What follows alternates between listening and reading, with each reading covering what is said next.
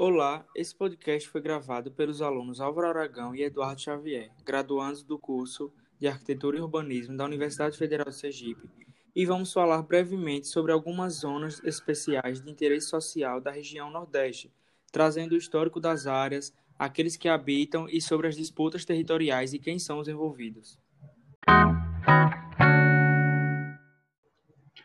As ex que nós vamos apresentar são o Serviluz, que se localiza na cidade de Fortaleza, a Gamboa de Baixo, o Solar do Unhão, Alto da Sereia e Ilha da Maré, todos esses localizados em Salvador.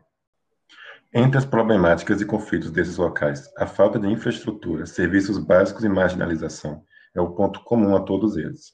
Assim, essas áreas sofrem com a falta de saneamento básico, falta de equipamentos públicos, como escola e posto de saúde, e altos índices de violência.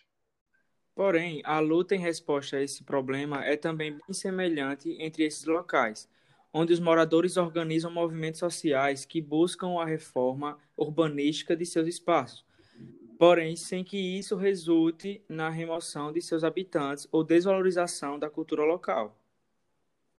A disputa pelo território também é um problema presente em todas essas áreas, porém assume algumas particularidades diferentes em cada uma delas.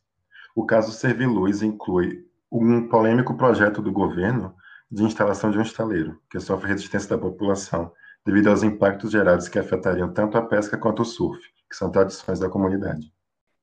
E já na Gamboa de Baixo, Solar do União, comunidades vizinhas, a disputa está ligada ao potencial turístico devido à vista para a Baía de Todos os Santos, construções históricas e o Museu de Arte Moderna. Assim, a população vive em constante ameaça de remoção devido a projetos que buscam expandir a área turística, sem preocupação com quem já habita esses locais.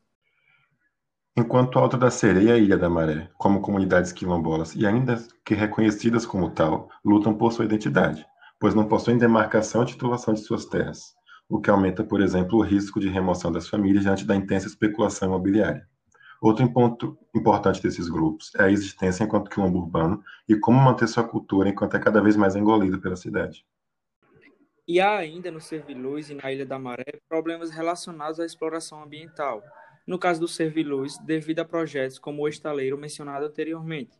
Enquanto na Ilha da Maré, a comunidade sofre com esgotos residenciais descartados na Bahia e atividade industrial na ilha, que já foi motivo de diversos acidentes com resíduos tóxicos elevando os níveis de poluição num local onde a população depende diretamente da natureza e trazendo problemas à saúde. Diante de todos esses problemas, é possível observar que as comunidades reagem se unindo em coletivos para a manutenção do espaço, criando movimentos que lutam pelo direito ao espaço, moradia, condições básicas de vida e por sua cultura.